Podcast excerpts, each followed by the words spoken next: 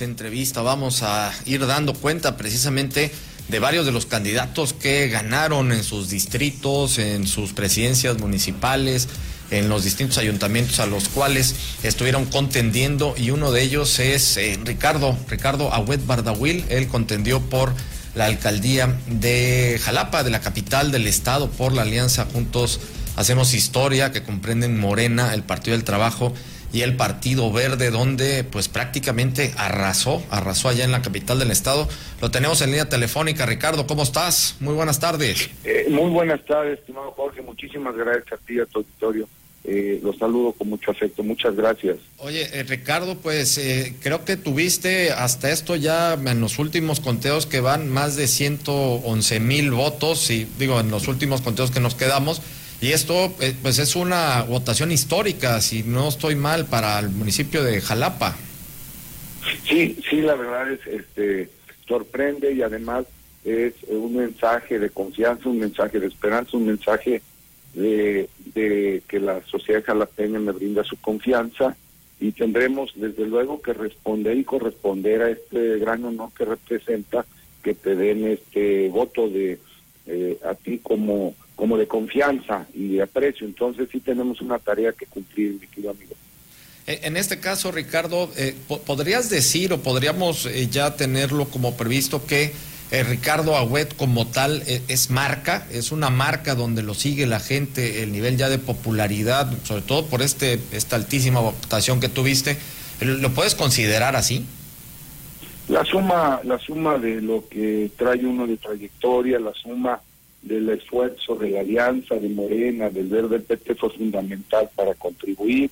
Eh, todos los jóvenes, todos los este, fundadoras y fundadores de Morena, las nuevas generaciones, que trabajaron intensamente y, bueno, el mensaje y el haber hecho una campaña eh, de tierra constante, con un corto tiempo, y creo que pudimos interpretar que escucharon el mensaje y el sentir de un servidor con ganas de servir y de entregarle a Jalapa la mayor cantidad de nuestro esfuerzo con una gran cantidad de gente honesta que pueda servirle a la ciudad. Entonces, sí, eso es lo que reúne este, este mensaje que vemos en la votación plasmado. Eh, y Ricardo, también preguntarte eh, con relación ya a, a lo que viene, pues empezarías el próximo primero de enero del 2022, un gran reto, la capital del estado, sobre todo en el tema del agua, lo estuvimos platicando, en la cuestión de la movilidad. ¿Ya tienes completamente eh, armado tu proyecto para el primero de enero empezar con todo o apenas están haciendo ahí los, los procesos de transición? No descansaremos en estos siete meses antes de tomar posesión. De hecho, te quiero comentar que ya tenemos muchos diagnósticos. Hay datos preliminares muy importantes que nos dicen en cada punto de la ciudad, en la parte urbana, en la parte de la zona rural, el centro histórico. Tenemos muchos datos que estamos clasificando, vamos a trabajar intensamente, porque eh, llegando vamos a tener claro lo que tenemos que empezar a hacer con las herramientas y con los eh, que tengamos a la mano y ir proyectando desde luego y generando proyectos y buscando recursos y eficientando los mismos. La gente en Jalapa pide mucha obra pública primaria, que son este pavimentos, drenaje, guarniciones, ampliación de red eléctrica.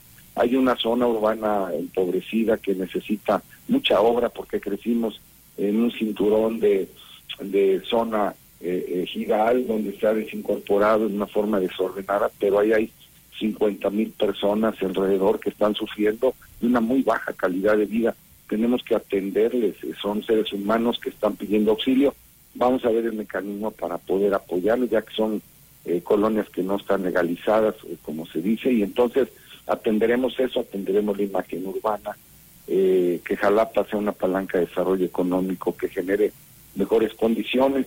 Acuérdate que estamos nosotros rodeados, somos 11 municipios conurbados, pero el 60 al 75% de los 11 municipios tienen que ver diariamente con una actividad económica eh, de circulación en el impacto de las vialidades de Jalapa.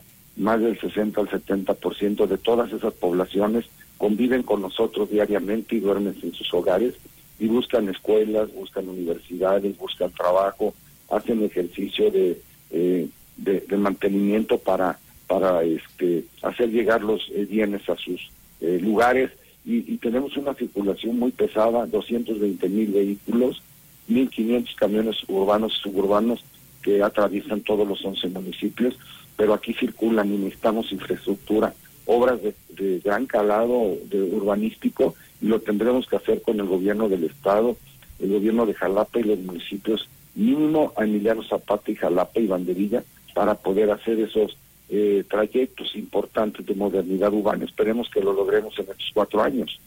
Excelente, eh, Ricardo, pues una felicitación, enhorabuena por, por este triunfo, un triunfo avasallante sin duda alguna y sobre todo, bueno, pues con esta votación histórica. Ricardo, vamos a estar muy atentos con, contigo en este tránsito, en esta, eh, pues estos siete meses que son larguísimos, pero bueno, pues me imagino que hay mucho que hacer para poder ya proyectar desde, desde una vez y ya sin no tiene ninguna para llegar muy preparado, este Jorge. Muchísimas gracias, así es.